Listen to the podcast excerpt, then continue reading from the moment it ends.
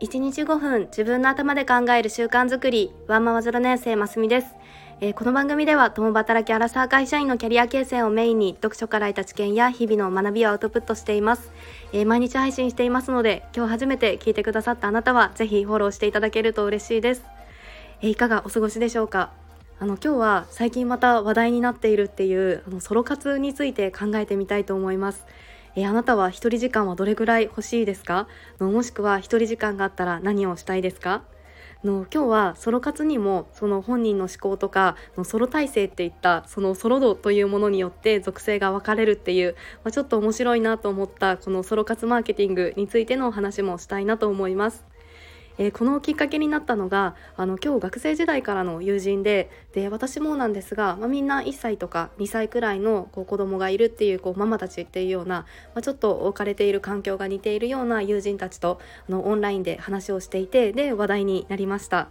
でやっぱりあのこれぐらいの年齢だとママがこう1人だけで外出をしてで自分の時間を持つっていうのはなかなか難しかったりしますよね。で仮に数時間とかあの夫に見ててもらうにしても、まあ、そのための準備とかこういう時はこうしてねっていうようなあのインプット自体が大変だったりしますよね。でただあの今日のこの友人の一人はこの一人時間のソロ活っていうのを自分の息抜きにしていてで最近だとあの短時間で近場のスーパー銭湯に行ってきたよとかあのちょっと並ぶようなラーメン屋さんをはしごしたよみたいなこう話をしていてああそういう楽しみ方があるのかなと思ってで私もまたこう新しい発想に出会ったなというような感じでした。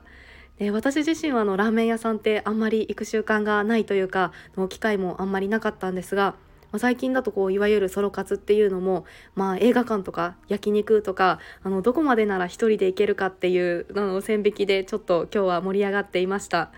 でそれででちょうど今日その後にニュースで見たのがのこのソロ活市場についての記事がありました。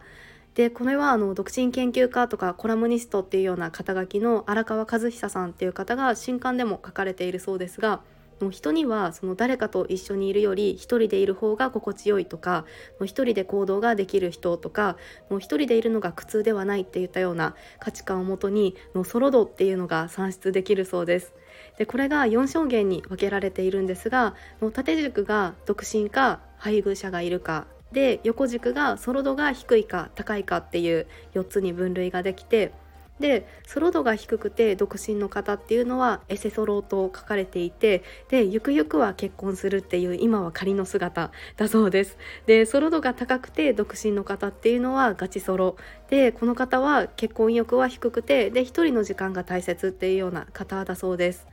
で、えー、ソロ度が低くて既婚者っていう方はノンソロ。でこの方は家庭が大事っていうような価値観だそうです。で最後がソロ度が高くて既婚者っていう方は影ソロ。で結婚はしたけど「てんてんてん」っていうような風に書かれていました。ネーミングがまた絶妙ですよね。でそもそもソロ度が低い人っていうのは全体の60%ででソロ度が高い人っていうのは40%だそうです。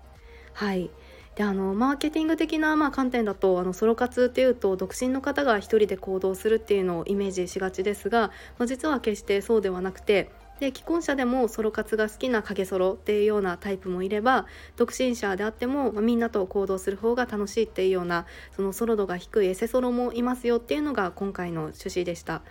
でまあ、これも友人の話なんですがの夫婦で旅行に行ったとしてそうです旦那さんは歴史好きっていうような趣味があってで関西にこう旅行に行ったとしたらこの旦那さんは奈良の方に古墳巡りに行ってで京都でお茶ってご飯とか宿泊は一緒にしたっていうようなことも聞いたことがあります。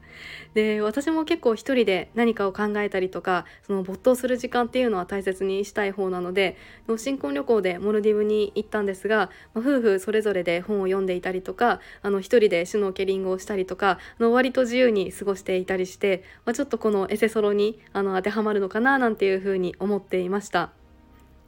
はい、あなたはいかがでしょうか？あの記事ではあの時と場合によって少なからず誰でもソロ活を求める気持ちっていうのはあってでソロ活市場っていうのはそうしたニーズが潜在的にあるということでした。えー、今日は一人時間ということでソロ活市場についてお話をさせていただきました。なんか本当に最近一人焼肉とか人からあの一人でカラオケに行くっていうようなお店とかなんかこういうソロ活向けのお店も本当に増えていますよね。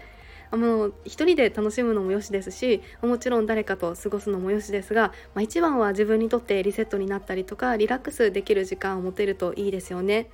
はい、よければあなたの一人時間の過ごし方もぜひ教えてください、えー、今日も最後まで聞いてくださって本当にありがとうございました、えー、よければいいねボタンやフォローもしていただけると嬉しいです、えー、それではまた明日お会いしましょう。